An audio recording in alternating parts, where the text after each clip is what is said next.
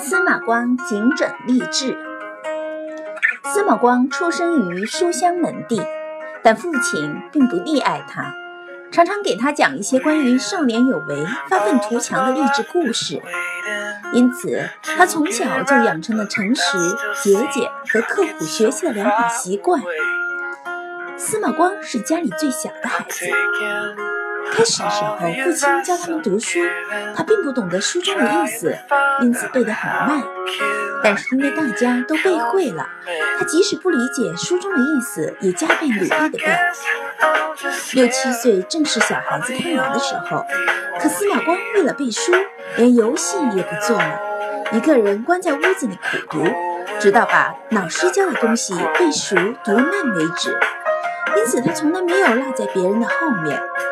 但是司马光有一个坏习惯，就是特别贪睡，为此没少受到小伙伴们的嘲笑，老师也经常教训他。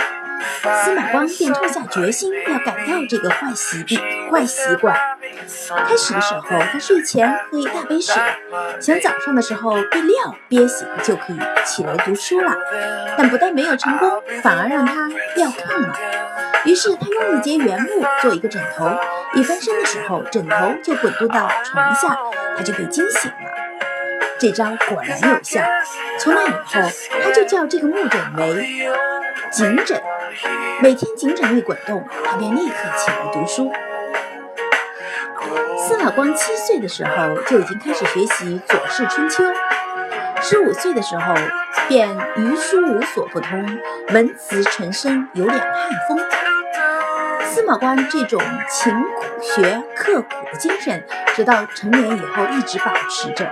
他从来不放过任何一点可以用来学习的时间，甚至骑马的时候也在思考。但司马光的学习并不是死记硬背，而是融会贯通，诵读与理解并重，坚持朝诵之夕思之的学习方法。由于他学思聪颖。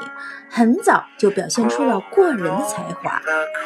在他七岁那年，几个小孩子在院子里玩耍，院子里放着一日盛满了水的大缸。大家玩得高兴的时候，一个爬上大缸的小孩掉进了缸里，小伙伴们都吓傻了，不是跑掉就是呆在那里。只有司马光临危不乱，搬起一块石头把缸砸出来一个洞，水流出来了，孩子得救了。这个故事在那个时候广为流传，也就是到今天仍然被人们津津乐道的司马光砸缸的故事。司马光能在学习当中发现自己的不足并加以改正，这是十分难得的毅力。小孩子能有这样的决心，长大以后一定会有所成就。我们的学习态度也要有这样一种精神，谈不上头悬梁。锥刺股，但今天没弄明白的问题，一定不要留到明天。